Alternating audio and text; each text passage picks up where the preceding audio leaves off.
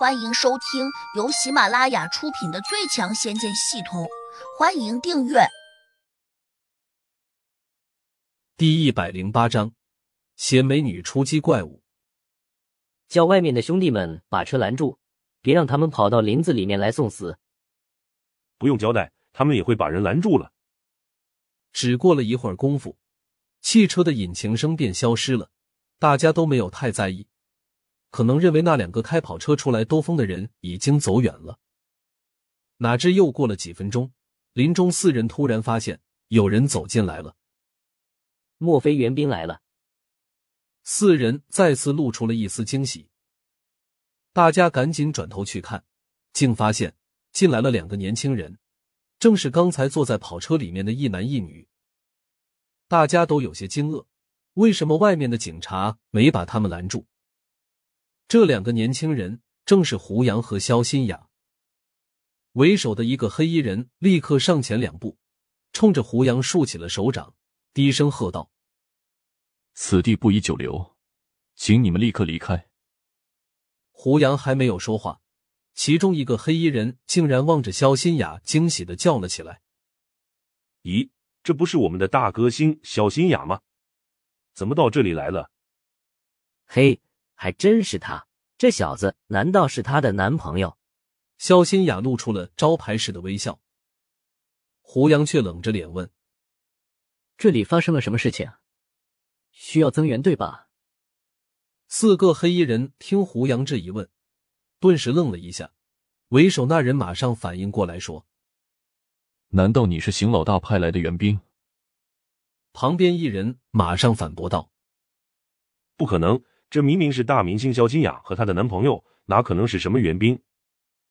胡杨看了他一眼，什么话也没有说，因为他已经听清楚了。林子深处正传出一个粗重的喘息声。这么多警察都搞不定这头怪物吗？胡杨小心翼翼的问。虽然他不认为警察有多高的本事，但是他们手上的枪可不是吃素的。难不成里面的怪物连子弹也不怕？四个黑衣人已经反应过来了，胡杨可能真是行风叫来的援兵，只是大家都有些失望。这人太年轻了，而且来这里居然还带着一个大明星，完全就是来游山玩水的，哪是什么打击怪物的？胡杨见他们都有这种奇怪的眼神看着自己，而且他脑中的系统立刻收到了来自于他们的轻视。这些人果然不愧是异能人士。仅这一次，每人就给我增加了八百多的点数。收到了这么多的点数，胡杨并不觉得很高兴，相反，他还变得警惕起来。这四个异能人士竟然也没人把那个怪物制服，说明那怪物肯定非常凶悍。我们同在一个师门修行，别人都叫我们为南城四真人。为首的黑衣人不客气的介绍道。你可以叫我南城老大。胡杨瞅着他说：“你叫梅朝阳吧。”黑衣人愣了一下，问：“你怎么知道我的名字？是邢老大告诉你的吗？”没有人告诉我。胡杨吐出这几个字的时候，场中四个黑衣人都有些惊讶。有人在小声嘀咕：“莫非此人会读心术？”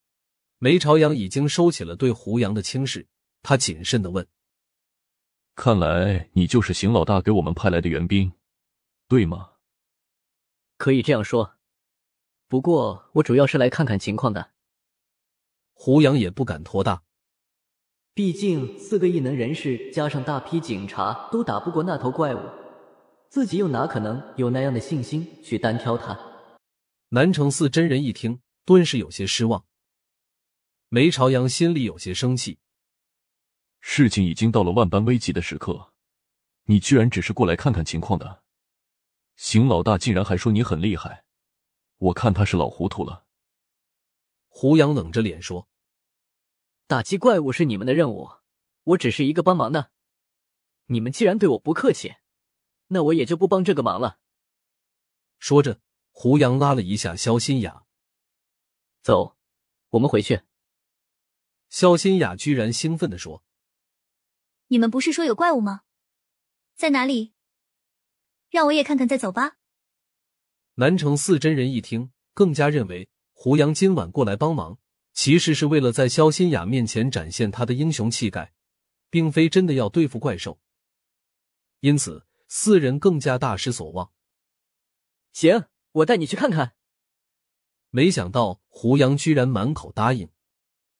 梅朝阳冷笑了一声，没有说话，似乎在说：“你们想去送死，那就去吧。”胡杨已经用神识发现了林中那头趴在地上的怪兽，它看起来就像是一头犀牛，肚腹里面略有光芒闪烁，这才是胡杨对他特别感兴趣的地方。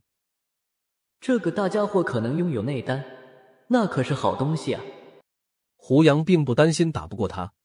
毕竟自己可以召唤古人，还可以把土地和山神叫过来帮忙。萧心雅当真跟着胡杨往林子里面走了进去。南城四真人果然没有半点阻拦，他们还用可怜的目光看着两人的背影。梅朝阳冷笑了一声说：“现在的人啊，为了假冒英雄俘获美人心，居然敢开这么大的玩笑，等会儿被怪兽吃的皮都不剩的时候。”可就惨了。走了大概二十几米，肖新雅已经听见了那头怪兽粗重的喘息声。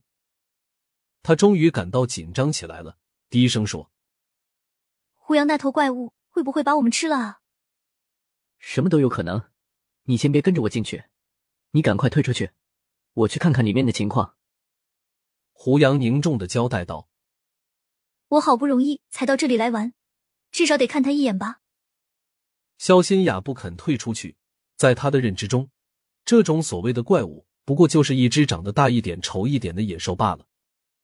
听话，那不是普通的怪物，可能是一只很凶恶的猛兽。那你不怕吗？肖新雅关切的问道。我有那个疯子李元霸帮忙，我当然不会害怕。可是我还是想看看你们怎么和野兽打架。胡杨拿他没有办法。想了想，觉得那只怪兽这么笨重，可能跳不了多高，他就伸手把肖新雅抱了起来。肖新雅的脸一下就红了，但是他却很兴奋，以为胡杨要抱着他和那头怪兽打架。本集已播讲完毕，请订阅专辑，下集精彩继续。